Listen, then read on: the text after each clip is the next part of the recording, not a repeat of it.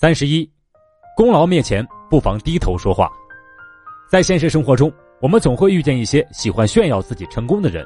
不仅如此，他们还喜欢站在自己功劳簿上贬低他人，从而将彼此之间的距离越拉越远。但是，如果不知道隐藏自己锋芒的话，只会爬得越高，摔得越重；而且不知道如何正确的看待自己成功的话，也会被他人说成没有家教、人品不好。那么，相应的也就会有很多人远离我们。让我们寸步难行，所以说，独居自傲是一种非常可怕的心态，很容易导致一些可悲的结局。其中，清朝的隆科多就是一个很好的例子。在雍正刚登基的时候，对隆科多非常的尊重啊，还曾经多次亲口称他为舅舅隆科多。而且，雍正还经常在许多事情上都询问隆科多的意见，可见对他可谓是极其信任的。不过，也正是因为雍正的信任。才让隆科多慢慢的开始变得骄纵起来，比如他经常在雍正和大臣面前把自己比作是诸葛亮，还说康熙皇帝驾崩的时候，他还曾将匕首带在身上以防不测。这些话虽然是在隆科多快要倒台的时候说的，但是难保在平时他不会说这样的话。除此之外，隆科多还曾多次自夸为九门提督，说自己权力很大，一声令下就可以聚集两万兵马。隆科多的这些话正好一字不落的被雍正听到了，也都记在了心里。试想一下，雍正身为皇帝，身边却有这样一个人，他的心里能安稳吗？所以就这样，雍正一声令下，隆科多为自己招来了杀身之祸。由此可见，一个人纵使有天大的功劳，也不应该居功自傲，就像隆科多一样。虽然曾经帮助雍正登上了皇位。但是因为功劳太大，难免不会让雍正顾忌，从而导致他们之间的关系越来越远，甚至最后丢掉了性命。在现实生活中，如果一个人总是居功自傲的话，那么慢慢的就会忘记什么是谦虚，那么将来就算遭遇失败了，也很难再汲取经验和教训，也不会听从他人的意见和建议，毕竟他们看到的只有自己的成功，那么久而久之，他们的承受力也会越来越差。也许稍有一点落差，就会给自己带来不可挽回的伤害。所以，我们在任何人面前都不要将功劳挂在嘴面，而是要时刻保持谦卑恭敬的态度。只有这样，他人才愿意与我们交往，而我们也才能在现有的水平上有所提高，为今后的发展奠定更扎实的基础。我们再来看一个职场上的小故事：小黄是一个业务员，他的销售技能和业务关系都非常的好。因此，他的业绩在全公司里呢也是最好的。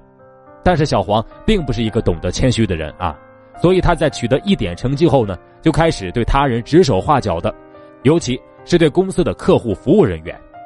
刚开始，这些客服还是非常支持小黄的工作，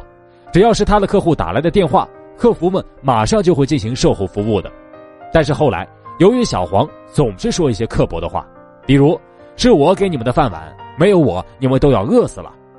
要不然就是你们能不能专业一点啊？我的客户总是找我投诉你们，等之类的话，让客户们很不舒服。于是客服们决定不再支持他，对他说的话也置之不理了。再后来，凡是小黄的客户打来的电话，客服们就一直拖着。最后客户没办法，只好打电话给小黄，并把怒火全都发到了他的身上。由于后期服务不到位，小黄的续单率也就变得越来越低。原来的客户也都让其他业务员给抢走了，在职场上，大家都想立功，毕竟有了功劳才会有更多的利益，但是这并不意味着就可以在他人面前指手画脚，就像小黄这样，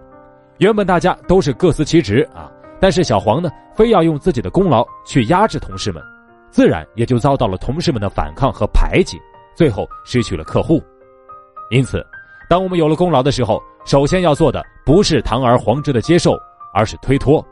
要感谢身边的人对自己的帮助。毕竟大多数人的成功都是通过其他人的帮助而取得的。当然，不管是不是靠着我们自己取得的成功，都要学会谦虚和感恩。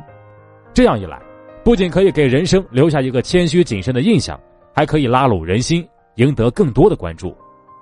俗话说：“满招损，谦受益。”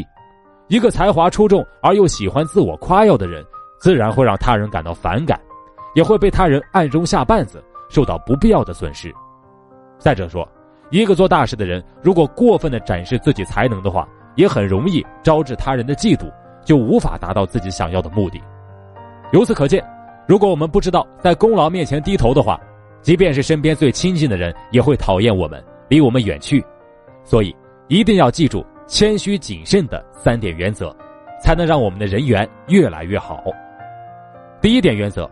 我们要善于运用比喻的修辞手法。因为如果直接表现出很谦虚的话，说不定还会给他人造成一种虚假的错觉。特别是当他人夸我们做得好，而我们却非要回一个“你比我强多了”之类的话，更容易让对方产生我们在嘲讽对方的嫌疑。那么，在遇到这种情况下，我们不妨用一个比喻的修辞手法来表达我们的谦虚。比如有一天，郭沫若和茅盾两位文学大师相聚啊，期间他俩谈得非常开心。不一会儿呢，就把话题转到了鲁迅先生的身上。郭沫若诙谐地说：“鲁迅先生愿意做一头为人民服务的牛，嗨，我呢，我愿意做这头牛的尾巴，为人民服务的尾巴。”听郭沫若说自己愿意做牛尾巴，茅盾也笑了笑，说：“那我就做牛尾巴的毛吧，可以帮助牛把吸血的大苍蝇和蚊子都给扫掉。”郭沫若看着茅盾说：“ 你也太谦虚了。”两位文学巨匠围绕着鲁迅先生愿意做牛的比喻，充分展开了联想。郭沫若将自己比作牛尾巴，而茅盾将自己比作牛尾巴的毛，谦虚的说明了自己只是他人的一部分。他们的这种比喻方式既形象又生动，又能把他们豁达的胸襟表现得淋漓尽致。第二点原则，我们在谦虚时一定要掌握好分寸。当我们面对他人赞美的时候，如果把自己说的一无是处的话，不但起不到谦虚的作用，反而还会给他人造成一种傲慢的错觉。比如有人称赞演员的演技高超时，如果演员回答说“这算啥”，那么言外之意就是他的演技还没有全部发挥出来，自然就给他人听起来觉得很不舒服。所以说，谦虚时啊，一定要懂得掌握好分寸，否则只会起到反作用。第三点原则，当我们得到他人夸奖时，一定要懂得转移对象。当他人在夸奖我们的时候，如果我们觉得窘迫想拒绝的话，不妨试一下转移他人注意力的方式，让自己巧妙的脱身。比如有一年八一建军节，贺龙参加了星坛的文艺演会，一位少年诗人在朗诵他新写的文章。我要讲一个超级英雄的故事，这个故事就是南昌起义，这个英雄。就是贺老总，刚朗诵到这里的时候，贺龙就喊住了他：“小鬼，你这话说的不对，南昌起义怎么只有一个英雄呢？”他说完，又把少年招呼到眼前，亲切的说：“小鬼，我告诉你，南昌起义主要的领导人是周恩来副主席，还有朱德、刘伯承等同志。我那时还不是共产党员呢，这算什么英雄？”不过你朗诵的还挺有感情的啊，回去好好改改，等改好了再朗诵。下一次我一定还来听。贺龙不让少年歌颂自己，而是把歌颂的对象转到了周恩来、刘伯承等人身上，充分的表明了他的谦虚。如此一来，在场的观众们都对贺龙更加尊敬了。自古以来，能衡量一个人的道德修养的标准就是谦虚谨慎啊。如果我们始终怀着一颗谦虚的心的话，不仅可以赢得他人的尊重与欣赏，